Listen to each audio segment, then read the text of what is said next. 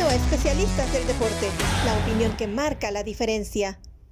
Hola, ¿cómo están? Y bienvenidos a esta nueva edición de Frontera a Frontera aquí en Especialistas del Deporte. Yo soy Roberto Abramovich. Eric Gómez nos acompaña hoy, Verónica Rodríguez en asignación allá en Telemundo. Eric, siempre un placer estar aquí contigo. Tenemos mucho de qué platicar de lo que es la penúltima jornada de la Liga MX. Aparte, también tenemos ya entrando en postemporada en MLS, donde ya hay equipos eliminados. Vamos a comenzar con la Liga MX y Eric, el Cruz Azul, todo el mundo ha estado muy concentrado en el Cruz Azul en México y para un equipo que está antepenúltimo en la tabla, digo, es mucho hablar de Cruz Azul, pero hay que hablar del Cruz Azul porque es uno de los equipos grandes, aunque no está jugando como tal, y fueron a Guadalajara y perdieron en el Akron por un gol a cero en el último minuto del partido. Sí, y ese resultado cambia mucho el escenario para Cruz Azul, que está prácticamente eliminado. Yo creo que difiero contigo en decir que Cruz Azul es un equipo grande. Yo creo que Cruz Azul es uno de los equipos más populares de México, pero grandes en México solo hay dos. Y de ahí en fuera, con ese poquito de polémica, diría que también Cruz Azul en las últimas jornadas había mostrado lo que no había mostrado en todo el torneo. Contra León y contra Juárez fueron sólidos en defensa, fueron contundentes cuando necesitaban hacerlo. Parecía que ya había conjunción, sobre todo en ese medio campo que les había dado tantos problemas a, a Cruz Azul durante toda la temporada. Y mira, llegan contra Chivas, se veía ganable el partido y como mencionas, en el último minuto Yael Padilla, que es un jugador que me parece muy interesante desde el inicio del torneo, que también había anotado unos goles por allí, creía yo que necesitaba más tiempo de juego. Yael Padilla entra, le prácticamente rompe las posibilidades a Cruz Azul de entrar a liguilla y ahora están, van a estar con la tablita los aficionados cementeros en esta última jornada porque tienen que brincarse a varios equipos para poder calificar. Bueno, ya el Padilla ha, hecho algo que nadie en la historia de Chivas ha hecho. Como un jugador novato, canterano, anotó tres goles esta temporada. Y nadie en este siglo en Chivas había debutado de tal manera. Los que más se acercan son Juan, este, José Juan Macías, eh, que JJ Macías, que en el 2017 debutó con dos goles, y Luis Morales en el 2012 en la apertura también con dos goles. Entonces, mejor que Chicharito Hernández, que en el 2006 debutó con uno. Y mira, Omar Bravo, Eric Torres, Marco Fabián, Alberto Medina, Sergio Ávila y Miguel Sabá, todos con cero. Entonces, Padilla, que anotó goles sus primeros dos partidos y luego apenas en este último, pero han sido goles importantes y se ha hablado mucho del hecho de cuánto puede él contribuir y obviamente lo que los goles y tan importantes que ha terminado metiendo para Chivas, en, un Chivas que hay que recordar también que tiene jugadores importantes castigados, pero que han encontrado la brújula aquí al final de la temporada con, con Panovich hacia la postemporada que ya están clasificados. Y goles importantes, como mencionas, ¿no? Goles que dan puntos contra León, a pesar de, del dolor de nuestro productor.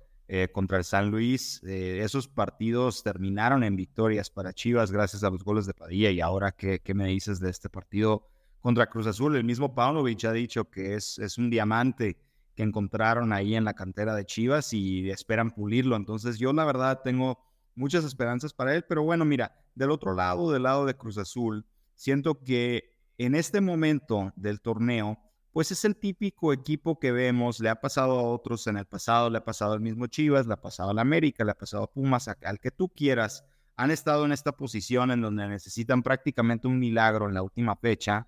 Y eso también me pone a pensar que a, pesar de lo lindo, de lo fácil que pueda ser el sistema de liguilla para el fútbol mexicano, para los equipos de fútbol mexicano que intentaron corregir, entre comillas, ya no entran 12, ya entran 10, bueno, sigue siendo más de la mitad de la liga y ahora copiando la estructura 100% de la NBA, veremos a un Cruz Azul que intentará llegar a décimo lugar y que tiene a varios equipos por enfrente, como habíamos mencionado. Y sinceramente creo que Santos Laguna, por ejemplo, que es actualmente el número 10, mira, tienen dos partidos, todavía tienen pendiente el del Monterrey de la fecha 10, y después de eso todavía tienen eh, que jugar, me parece, contra Juárez. Entonces, eh, olvídate de Santos Laguna porque sacando un punto están ellos eh, seguros.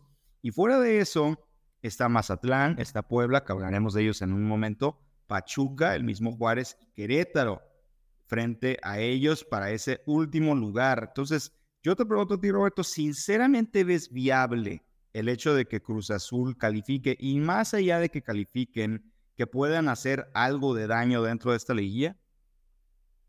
No, absolutamente no. Ni les di chance, aún ganando los últimos dos partidos que lo hicieron venciendo a León 1-0, perdón Oscar, pero hay que mencionarlo, y luego le ganaron 2-0 a Juárez y tenían una mínima, mínima esperanza y aún habiendo sacado un resultado positivo en, en, Guadalajara, yo realmente no les daba mucha oportunidad porque han demostrado a través de todo este torneo de ser un equipo malo. No estamos hablando ya de un equipo mediocre, estamos hablando que esta temporada fue una temporada mala. Cinco victorias, dos empates, nueve derrotas en lo que, en lo que va de la, de la campaña. Eso no son números para poder clasificar o, o aspirar a postemporada. Y ahora matemáticamente quedan vivos porque son 10 equipos de los 18 que clasifican a postemporada en México. Entonces, por eso están quedando vivos, pero aún ganando su último partido que sería contra Puebla, que no se ve nada fácil, aunque Puebla tampoco digamos que es gran cosa, cinco ganados, cuatro empatados, siete perdidos y un menos seis, ¿verdad? Este, aún así, digo, se, se ve difícil. Son tantos equipos a los que tienen que saltar y digo, no creo que sería merecido tampoco. Cruz Azul tiene que trabajar en los problemas que demostraron especialmente al principio de la temporada y que y, y de ahí a tratar de arreglarse ya para el año, para el año entrante. Si sucede el milagro, bueno, ¿sabes qué? Pues acéptenlo y atacar y a ver qué es lo que sale. Pero realmente yo lo veo más que difícil, casi, casi imposible que pueda suceder un milagro y realmente sería ya clasificarlo de milagro de poder llegar a avanzar a la postemporada. Hoy día quedó libre Juan Carlos Osorio, el exdirector técnico de la selección mexicana que estaba dirigiendo a un equipo en Egipto, me parece que esa va a ser la apuesta que tendrá Cruz Azul para el 2024, traer a Osorio, que no le fue nada bien a nivel Liga MX, pero que dejó muy buenas sensaciones, obviamente, con la selección mexicana. Esa va a ser su apuesta para el año que entra. Pero platicabas hace rato del Puebla. Mira, el Puebla, en efecto, tuvo un inicio de temporada tan malo que evidentemente tuvieron que hacer un cambio en la dirección técnica y ahora en los últimos siete partidos han sacado puntos de los de seis de esos siete partidos. ¿eh? Empataron contra el Monterrey, le ganaron al Atlas, le ganaron al Necaxa, sí, dos equipos que están eliminados, pero también, aparte de perder con vale. Chivas, que sería su, su único resultado negativo, empataron con Pachuca, le ganaron al Toluca y ahora jugaron de verdad el partido de la temporada en México 5 a 4 le ganaron a León, estaban perdiendo prácticamente todo el partido y remontaron, se mantuvieron vivos en la pelea y eso es lo que yo creo que es la dificultad mayor para Cruz Azul. Olvídate de pensar en León y en Juárez y en Santos y todos estos equipos que tienen por delante. Tienes que ganarle al Puebla. No parece ser una situación sencilla como mencionaste y creo que sinceramente si le logra ganar Cruz Azul a Puebla en el Estadio Azteca este domingo, pues evidentemente van a tener el rosario en mano, pero pues este, siento yo que en este momento el equipo que está mejor preparado, digamos, para agarrar uno de esos últimos lugarcitos dentro del llamado play-in, pues es Puebla y no Cruz Azul. Y fíjate, no solo tienen que ganar, tienen que golear, ¿verdad? Porque tienen un menos siete en diferencia de goles. Y también tiene que saltarse a Querétaro, que tiene 18 puntos, Juárez tiene 18, Pachuca tiene 19, Puebla tiene 19, Mazatlán tiene 19, eh, Santos Laguna, ¿verdad? Que tiene 20, pero le faltan dos partidos por jugar y no uno, y quizás también a León, que León no, no le ha ido muy bien últimamente, que no han ganado en las últimas cuatro jornadas, dos empates, dos derrotas. La última vez que ganaron fue hace cinco jornadas, le ganaron al Toluca un gol por cero. Entonces, estás hablando de que son demasiados los equipos que tienen que perder. Digo, no hay, eh, en Hollywood dirían que quizás pudieran hacer un guion. Yo no creo que ni en Hollywood ni en Bollywood pudieran hacer un guion que favoreciera a Cruz Azul para poder llegar a la postemporada con musiquita y todo allá en Bollywood. Pero pues, es, es, es, puede ser una novela de Televisa, ¿eh? puede ser algo ahí tan fantasioso. Eso sí, no, no sé ahí de los estados. No, esos son los para el América. En San tienes toda la razón. ¿eh? Al Cruz Azul no lo tendrían calificando. Eso estaría reservado para otro equipo que es el América. Pero ellos no necesitan ayuda ahorita de, nadie, ¿eh? porque sí, sí están volando. Ya. Está, están volando, volando alto. Ganaron 3-0 sin ningún tipo de dificultad. Ah, entonces, digo, ah, está muy bien el América. Le ganaron a Tijuana, ahora le toca terminar contra Tigres allá en Monterrey. Antes que eso le habían ganado a Atlético San Luis, le ganaron a Monterrey 3-0, le ganaron 4-3 a Santos Laguna y 2-1 a Mazatlán. están haciendo Diego Valdés. Digo, es, digo, pierdes a uno de tus mejores jugadores, el Diego Valdés, y ¿sabes qué? Viento en popa, Alex Endejas ha levantado la mano, sigue metiendo goles. Eh, digo, como lo quieras ver, el América es, como decimos en Estados Unidos, must see TV. Es el equipo que hay que ver, porque no solo es el, hecho de que, que gana, digo, entretiene el América cada partido y digo, entendemos que por la gran fanaticada que tiene y el apoyo masivo que tiene dentro del Azteca o de cualquier otro estadio que va, entonces, siempre entretiene el América y de la manera en que está jugando ahora, wow, genial. Sí, definitivamente. Definitivamente, o sea, estamos hablando de que puede llegar a 42 puntos, inédito en el fútbol mexicano, que si tomamos en cuenta el partido pendiente que tenían de la jornada 2 contra el Querétaro, o sea, han ganado partidos consecutivos contra Cruz Azul, contra Chivas, contra los mismos Gallos Blancos, empataron, ese fue el único resultado, el único resultado el 24 de septiembre que no han ganado desde prácticamente el verano. Luego después de eso vencieron a Pumas, a Pachuca, a Mazatlán, todavía se dieron el tiempo de irse a Estados Unidos, jugaron amistoso y volverle a ganar a Chivas, Santos, Monterrey. Hace 86 mil personas, por cierto. Pues, sí, de hecho, lo disfrutó muchísima gente. Por cierto. Los Ángeles.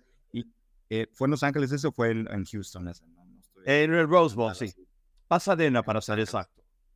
Y luego todavía, tienes toda la razón, todavía tiene la osadía Miguel Herrera, que se le nota un poquito de, ardor todavía ahí por cómo terminaron las cosas en Coapa, de decir que no, no los vio también, no le impresionó. Bueno, 3 a 0 contra, contra en un segundo tiempo en donde América hizo lo que quiso. Sí, en efecto, le expulsaron a Balanta a, a Cholos, pero fue merecida y creo que no hay ningún tipo de controversia. De hecho, solo estuvo más el balón que América, pero la defensiva de América, que fue algo que se llegó a criticar al principio de la temporada y se estabilizó llegando Igor Lichnowsky, el chileno, ha estado muy bien. Y uno de los jugadores que más me ha gustado de este equipo, porque mira, el día de, el fin de semana eh, estuvo interesante ver cómo varios jugadores jóvenes tuvieron éxito con el América. Hubo ahí recambios, tuvo Oscar Jiménez por obvias razones en la portería.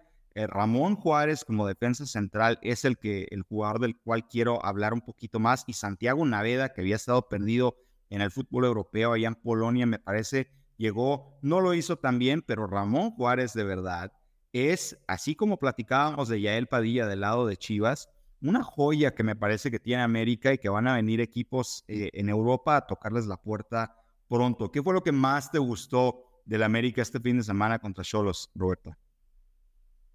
Nada más hecho que el equipo es un, es un equipo contundente, que no importa el, el, equipo que le pongan enfrente, e, encuentran maneras de ganar. Esta vez fue tarde en el partido porque el primer gol no cae hasta el minuto 73, pero una vez que se abrieron las puertas, digo, empezaron a anotar goles en cantidades industriales. Primero Sendejas al 73, Rodríguez al 78 y Fidalgo al 85.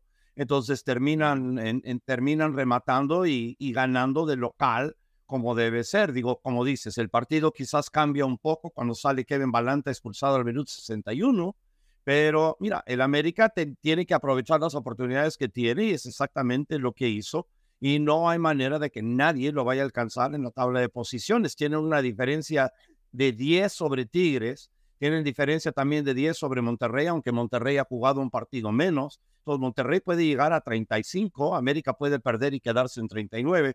Entonces van a tener la ventaja del local. eh, a través de, de toda la postemporada y a ver si ahora sí la aprovechan, porque hay que hablar del hecho de que el América probablemente ha sido el equipo favorito, quizás el mejor equipo en México en los últimos años, pero tampoco ha conseguido títulos, se ha quedado debiendo o perdiendo con Toluca, eh, aunque jugó mejor, pero Toluca fue más contundente y esas cosas pueden suceder y pueden volver a suceder. Me preocupa para ellos ese partido contra Tigres desde un punto de vista anímico, porque a pesar de las lesiones, como mencionaste, no han perdido, han estado bastante bien. Tigres, pues evidentemente no es que tenga mucho por qué jugar, pero tampoco siento que vaya a descansar jugadores titulares en casa, en el volcán, en ese ambientazo. Y si logran vencer al América, a pesar de lo que acabas de mencionar, que no los alcanzan en puntos, pues es un tema anímico, ¿no? Es un tema que entrando a liguilla te, te pones a pensar y dices, hmm, le gané a Chivas, le gané a Cruz Azul, a Pumas, pero a Monterrey, pero a Tigres no. Entonces empieza a haber esa situación, esa presión que como mencionas ha tenido América por no ganar en los últimos años y por tener equipas, lo hemos visto antes con Santiago Solari, después con Fernando Ortiz, que es una máquina, máquina demoledora el equipo de eh, las Águilas en la temporada regular y llegan a liguilla y mira, se topan con equipos que deberían de vencer y simple y sencillamente no lo hacen. Entonces va a ser muy interesante para mí ver ese partido de Tigres contra América este fin de semana, así como el que mencionábamos de, Cruz Azul y Puebla. Pero mira, otro equipo que anda bastante bien y que la verdad ahí sí tengo que admitir que no lo iba a estar, pues ya, ya platicamos un poquito de ellos, es Chivas. Yo lo que te preguntaría a ti, Roberto, es, viendo la tabla actualmente, ¿hay otro equipo además del América que considerarías que pueda ser candidato a, a ser campeón de México, porque ya estamos en esas, ya estamos entrando a liguilla y se ve bastante clarita la cosa. yo creo que va a estar muy disputado entre América, Tigres y Monterrey. Por eso creo que también es muy importante que Tigres tome muy en serio el partido contra el América, porque de ganarlo y Monterrey terminar perdiendo uno de sus últimos dos partidos, si ellos se terminan enfrentando, hay que recordar que van a estar dos y tres en la tabla de posiciones. Entonces, ¿quién es el dos y quién es el tres y qué representa? Tener el partido de local al final, si eso es lo que quieren, si eso es lo que quieren ver. Entonces, se me hace bastante importante. Y ahora Monterrey viene cerrando muy bien. Ha ganado cuatro de sus últimos cinco partidos. La única derrota que sufrieron fue contra el América. Entonces, va a estar interesante eso. Pero creo que Monterrey y Tigres tienen con qué poder ganarle al América en una serie. Porque creo que, aunque creo que el América es superior, no es como tan, tan superior como decir, sabes que deberían ganarle absolutamente a todos y sin problema. No, creo que hay niveles y si un error aquí, un error allá, un error arbitral, alguien que se resbale, algo por el estilo y puede cambiar el destino. Creo que son pocas las diferencias y yo no daría por vencido que el América va a terminar siendo campeón. Por eso se juegan los partidos, porque no son en papel, son en césped.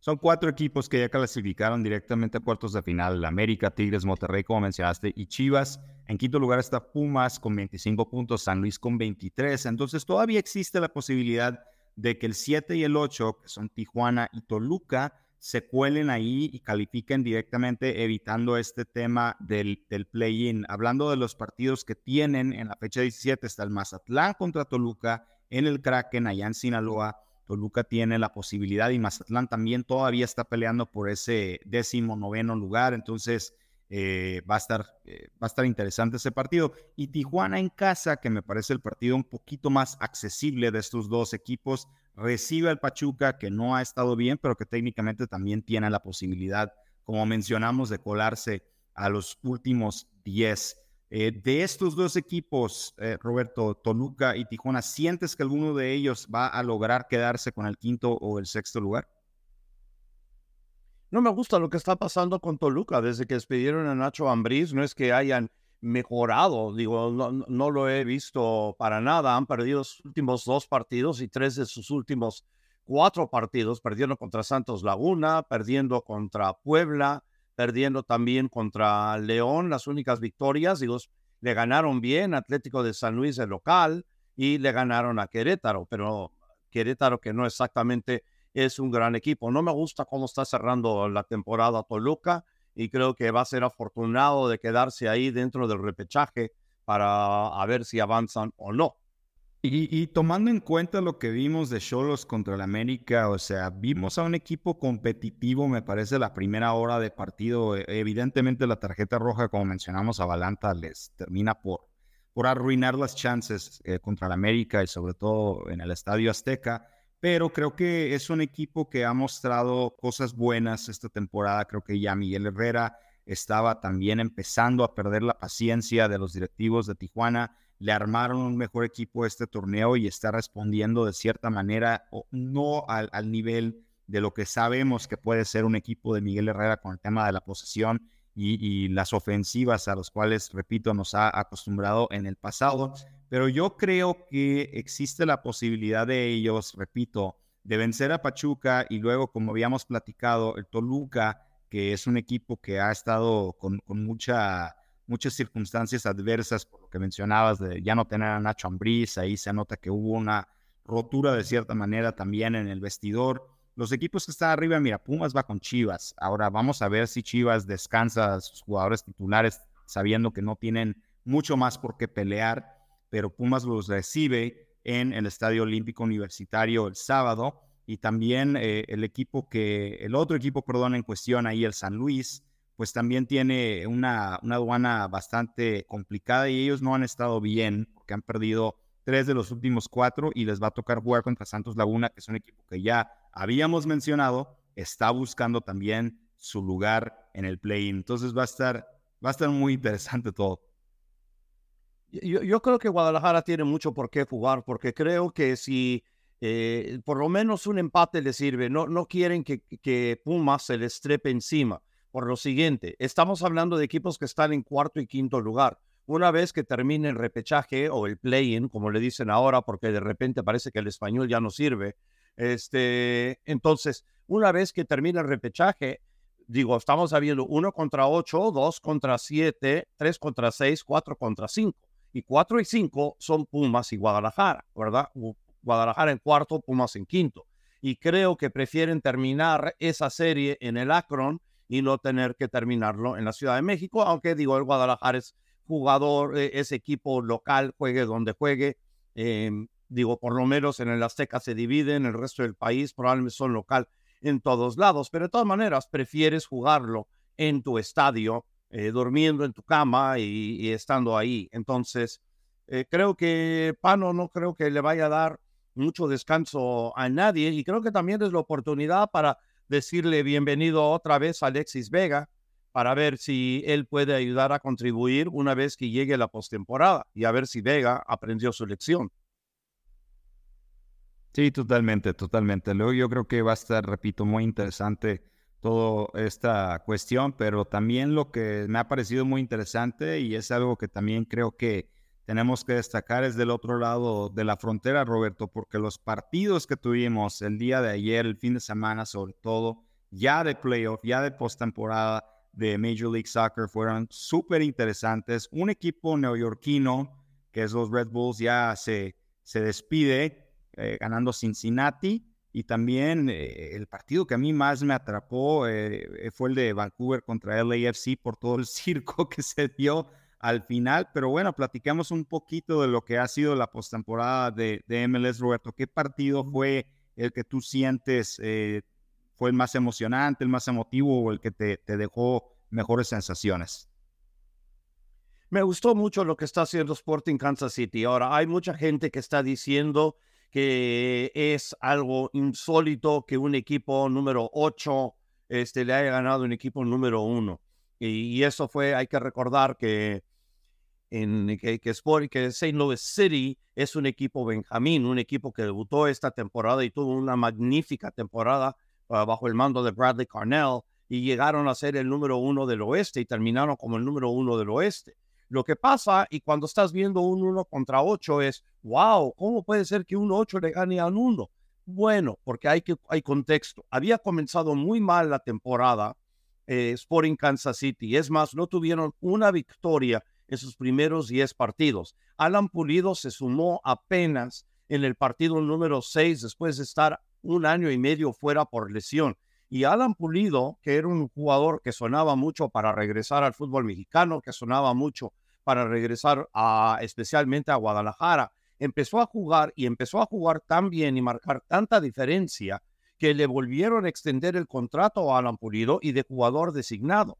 Entonces, obviamente vieron en Alan Pulido un jugador que realmente estaba jugando a un muy alto nivel y aunque no estaba anotando goles en esta serie, lo que sí hizo fue poner goles por todos lados. ¿Y de qué manera? Incluyendo en este partido que fue eh, que anotaron el primer gol que fue de Endembe y fue un gran pase de Pulido que lo habilita para poner ese disparo junto al poste en el último minuto de la primera mitad y eso termina matando realmente el partido para ellos, aunque luego se fueron arriba 2-0 y luego este, llegó St. Louis para anotar uno y estar de vuelta, pero digo, no era lo suficiente como para poder remontar el partido. Me gusta mucho lo que está haciendo Sporting Kansas City. Peter Vernice es un gran técnico y esto es lo que en México no entienden, ¿ok?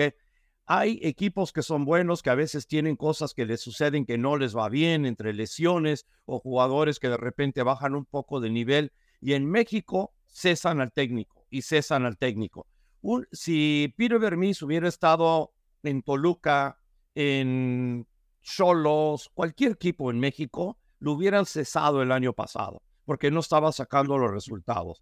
Pero Peter Vermees sabe mucho lo que está haciendo. No solo es el técnico, es el gerente general, es el presidente, es el hazlo todo allá en Kansas City. Detuvieron todo tipo de paciencia y así es como este equipo ha respondido y ahora elimina al equipo número uno del oeste y sigue vivo en la postemporada. Y Alan Pulido, ¿qué te puedo decir de él? Está jugando a un gran nivel y creo que tiene la selección mexicana que echarle un vistazo a lo que está haciendo Alan Pulido. Y yo sé que están todos emocionados por Quiñones y por Henry Martín y por Santi Jiménez y Raúl Jiménez, pero Alan Pulido ha levantado la mano y dice, oye, yo merezco, necesito otra oportunidad ahí en la selección de México y se la deben brindar. Vamos por partes porque me diste mucha carnita, mira. Lo de los técnicos, Peter creo que es una institución del fútbol de Estados Unidos, o sea, creo que él sí tiene un mayor consenso entre los aficionados de Sporting Kansas City, los medios, la, misma liga, que muchos otros técnicos de, esta liga. Porque mira, yo aquí estoy viendo en la página oficial de MLS la lista de los cambios que hubo de entrenadores entre el final de la temporada pasada y es el final de la temporada regular de esta temporada. 16 cambios ¿eh? de técnicos. Yo sé que hay muchos más equipos en MLS pero es la mitad de la liga. O sea, estamos hablando de 16 cambios. Y no fueron, y no fueron nombres eh, chicos. O sea, Bob Bradley se fue de Toronto. Phil Neville se fue del Inter Miami. Eh, Ezra Hendrickson, que es una leyenda de, de, MLS también y que es una institución en Chicago, sobre todo, dejó el equipo. Los Red Bulls, em, Colorado, Bruce, Arena con New England, o sea, por, por favor, Adrian. Pero fue por, eso no fue por cosas cancha, sino extra cancha. son cambios, ¿no? Que no sabemos. No pudieron aguantar. No sabemos exactamente qué fue lo que pasó ahí, pero estuvo duro, ¿no? Al final de cuentas, ese tipo de cosas cuando suceden. Wayne Rooney también se fue. Wayne Rooney, eh, ya habíamos mencionado Robin Fraser, Portland con Giovanni Savarese, o sea, hubo muchísimo, muchísimo cambio. Ahí van a contratar a Phil Level, por cierto. Sí, totalmente. Y, ahí, está otra, lo van a hacer. otra cosa que no te gusta de la Liga Mexicana, el reciclaje de técnicos. Mira, también México exportando sus situaciones aquí. Entonces, no nos vamos a lavar las manos y decir que MLS es esta, esta bonanza para los técnicos en donde pueden estar 10 años y lo que sean. Pero es muy raro. Pues, ¿Cuándo ha sucedido algo 16 técnicos. Esto es un récord para MLS. Esto es un récord. Por eso, ¿verdad? Se está adoptando entonces quizás malamente esta situación. No, no, no. Hay que esto es un... Hay paciencia. Ah. Digo, e, es, es, distinto todavía a México. No hay ese nivel. No, no, no sé. No, estamos hablando de cuestiones de emparejamiento y tal, pero yo creo que esto es un año extraordinario. Pero vamos a ver, de repente sale siendo que, que sí pero, por ejemplo, aquí en Nueva York, en New York City, eh, se, mantienen con su técnico y muchos de los fanáticos estaban gritando a muerte que, que sacaran a Nick Cushing. Yo, yo lo he dicho públicamente que no lo deberían porque los problemas de New York City FC están por otro lado, bajaron el presupuesto, trajeron muchos jugadores jóvenes, creo que, creyeron que pudieron aguantar con un presupuesto de medio para abajo y se demostró que absolutamente no. En esta liga se necesita tener un muy buen centro delantero. New York City ah, tuvo, se jugó casi sin centro delantero tres cuartos de la temporada. Entonces así no se puede ganar. Claro, o sea, repito, hay circunstancias, pero pues mira, hay técnicos que también no estuvieron 10 años en el puesto y hubieron otros que también creo que dan la razón de decir no es necesario que aguantes tanto tiempo ni es recomendable que aguantes tanto tiempo tus técnicos si no te están dando resultados porque yo pienso precisamente en Colorado eh, con Robin Fraser que estuvo ahí creo cinco temporadas, casi cinco temporadas, o sea, dime qué ha hecho Colorado. Eh, Portland eh, tuvo mucha... también. ¿qué es lo que ha hecho? Stan Kroenke no es nada, es, el dueño de Arsenal y alimenta mucho a Arsenal en cuanto a jugadores, pero no les da absolutamente nada a Colorado. Y esa, una de las nóminas pobres de toda la liga. Digo, no tiene. Esa es la situación. Esa es la situación que también a, veces uno no ve en México y dices, no, es que se la pasan cambiando técnicos como si fueran calcetines, tienen toda la culpa los técnicos. No, por supuesto, hay equipos que invierten más y que invierten menos y que de acuerdo a esas expectativas también los técnicos tienen que decir, bueno, voy a agarrar esta chamba, pero sé a dónde me estoy metiendo, ¿no? Al final de cuentas, vamos a ver qué es lo que pasa ahí, pero lo otro que mencionaste, hablando de Sporting Kansas City, que es el equipo que, abordaste, es Alan Pulido. Mira, Alan Pulido tiene 32 años y está viniendo, como mencionas, de una lesión que le costó mucho tiempo recuperarse, pero que tuvo un temporadón en MLS, 31 partidos y 14 goles. Y como mencionaste, en esta serie contra St. Louis jaló marca y se cansó de poner pases para gol. Hubieron algunos incluso que se fallaron frente al marco de St. Louis. Pudo haber sido incluso más abultado el partido de, ayer, del domingo. Y Alan Pulido es un jugador que, otra vez, ¿no? Mira, vamos a jugar al abogado del diablo. Si Raúl Jiménez, que no mete goles en el Fulham, que no mete goles en la selección mexicana, que es para muchos el rey del casi gol, que así lo critican los aficionados, sobre todo de Chivas, de Cruz Azul y de Pumas, está en la selección y Alan Pulido, está metiendo goles en MLS y tiene la misma edad que Raúl, 32 años, no lo está, pues tiene que haber una razón por qué. Entonces, repito, vamos a jugar al abogado del diablo. Jaime Lozano, sobre todo, sabe perfectamente qué personas necesita tener también como influencias estabilizadoras dentro de su vestidor para que la selección mexicana no nada más logre constancia en los resultados, sino constancia en el tema disciplinario.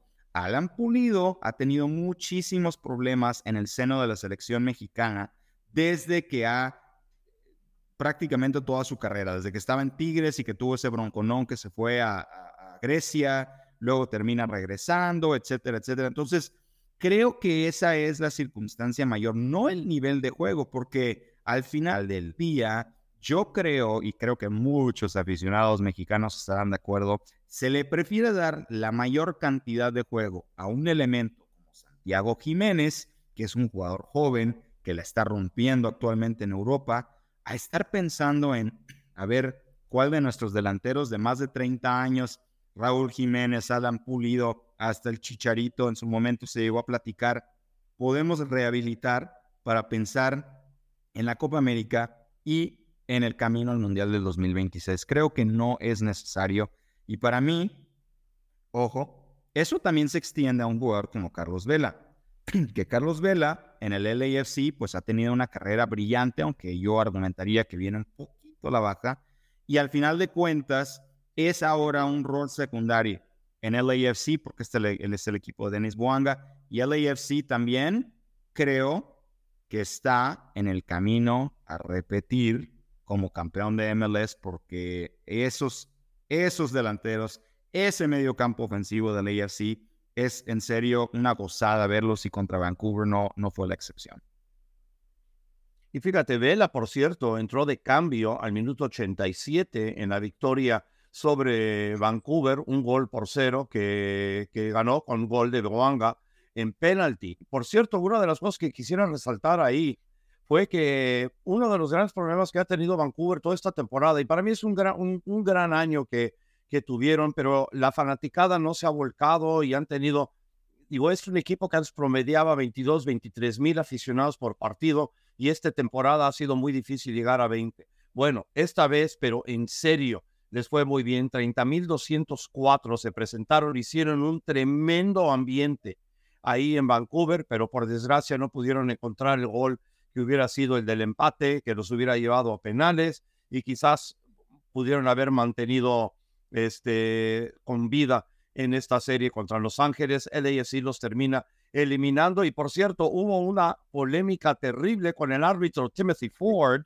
que se metió accidentalmente, estaba mal posicionado y evitó un disparo a gol ahí en el tiempo de compensación en contra del AFC que fueron en contragolpe y ellos anotaron un gol que puso el marcador 2 por 0, pero fue en fuera de lugar que se tuvo que revisar por VAR porque el gol, porque el gol se había dado, pero muy mal dado, por cierto. Se revisó en VAR y vieron el error de que no se puede dar un pase hacia adelante, que es lo que hizo Carlos Vela en ese, en ese momento cuando solamente hay un jugador que está atrás, porque hasta el portero se había lanzado hasta delante en Tacoaca, que se había ido buscando el gol del, del empate. Entonces, pero que fue, fue una jugada extraordinaria, ¿no? Tú, tú, lo estabas viendo, ¿verdad? También, y ¿qué es esto? No, no, de verdad estuvo increíble al grado de que el técnico de Vancouver después del partido, yo creo que lo van a multar quizás hasta lo suspendan, porque los comentarios que hizo sobre el, sobre el árbitro fueron, fueron duros, o sea, evidentemente en, en, manera de, de, bromear, que dijo que si eh, el, se perdía, si de repente no localizaban el paradero del árbitro que iban a venir a tocarle la puerta a él. Después de eso, eso está bastante duro. Eh, lo expulsaron y él estaba manoteando con todo. Entonces me parece que que pues sí, repito, terminó calientito ese partido. Y yo tengo una última pregunta para ti, Roberto, sobre este esquema de calendario de MLS, porque está el calendario bastante rarito para mí. O sea, hay series que pues no han ni empezado todavía, ya tenemos equipos calificados a la siguiente ronda, pero pues hay partidos hoy, Salt Lake contra Houston Dynamo, Mañana tenemos a Atlanta contra Columbus, Nashville, Orlando City. Y el miércoles el único partido es eh, New England Revolution y Filadelfia. Y luego otra vez el viernes nos vamos sábado, domingo. O sea, todo esto termina el 12 de noviembre, el próximo domingo. Y hay equipos que recibieron el beneficio de tener más descanso que otros. Unos que se va a ver afectada su entrada por ser partidos a media semana. ¿Te gustó la manera en la que estructuró MLS esto? No, eh, no, pero entiendo por qué lo hicieron. Eh, me, me, gustaba cómo tenían la postemporada en los años anteriores, donde eran este, duelo, un duelo de visitante o por el equipo local es el que estaba mejor parado en la tabla y tal. Y bueno, después de esta serie que es a tres, vuelven a eso. Pero la razón por la cual se hizo que esta ronda fuera a serie de tres y todo esto fue por Apple que pagó 2.500 millones de dólares como mínimo por los derechos de transmisión y lo que han querido son más partidos para tener más inventario de juego. Y les hubiera encantado que Inter Miami y Messi hubiera clasificado, pero no lo pudieron hacer. Pero esto lo hicieron para que pudieran tener más partidos. A la gente que si le interesa o no, me gusta, ha habido algunas entradas que han sido pobres, algunos no han llenado, varios no han llenado sus estadios, Kansas City sí lo llenó, este, dijeron que LAFC llenó su estadio cuando jugaron apenas hace una semana, pero había unos huecos enormes, mucha gente no se presentó para, para esos partidos, pero luego vimos, por ejemplo, en Sporting Kansas City no se metía un solo alfiler ahí en Kansas y luego en Vancouver metieron la mejor entrada quizás de, de, toda la historia, no estoy seguro, eso lo tengo que ver, pero sin duda la mejor entrada en varios años, en más de 30 mil aficionados ahí anoche. Entonces, son varios este, los equipos que han tenido problemas vendiendo boletos para, para estos partidos y luego otros que les ha ido bastante, bastante bien. Entonces, este, hubiera preferido que se quedara como estaba antes, pero hasta ahora por lo menos los partidos han sido interesantes, que creo que era mucho de lo que se platicaba, que si iban a ser interesantes o no, y, sí lo han sido, sí lo han sido. Me parece lo mismo, o sea, creo que los partidos, la calidad, del hecho, Gonzalo Pineda lo dijo, ¿no? El técnico de Atlanta, que muchos equipos también, cuando estaban enfrentados eh, ante esa situación de que con la misma posición de la tabla podían pasar, pues se jugaba al empate, se jugaba un poquito más conservador y ahora estos partidos evidentemente han sido más emocionantes porque pues es ganar o morir, ¿no? Eso, eso también siempre le agrega ese saborcito y esa emoción al fútbol, pero a mí la verdad, o sea, ahorita estamos eh, cargados de cosas. Yo quiero ver la, NBA. Eh, ya se acabó la Serie Mundial, pero tenemos el juego del NFL jueves y de repente partidos de Liga MX, de MLS, de la Champions, o sea, es, mucho y creo que incluso para el aficionado de MLS es hasta complicado saber a qué hora eh, y qué día tienen los partidos porque están prácticamente todos los días.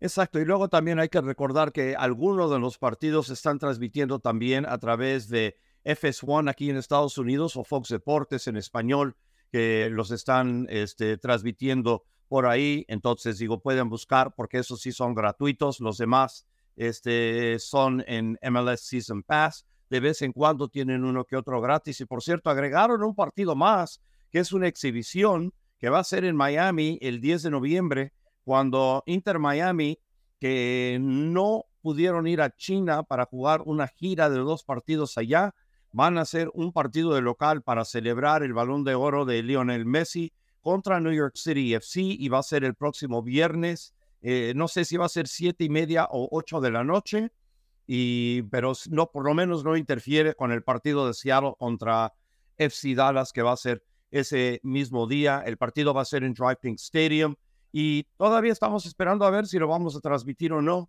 por la app de New York City FC. Estamos esperando a ver si tenemos los derechos o no para poder transmitirlo. Si lo tenemos, obviamente síganme en redes sociales y les vamos a avisar porque si lo hacemos, vamos a ser la única red en español de radio en tener ese partido. Si lo va a transmitir MLS Season Pass, eso sí, eso sí lo sabemos. Entonces, en inglés y en español.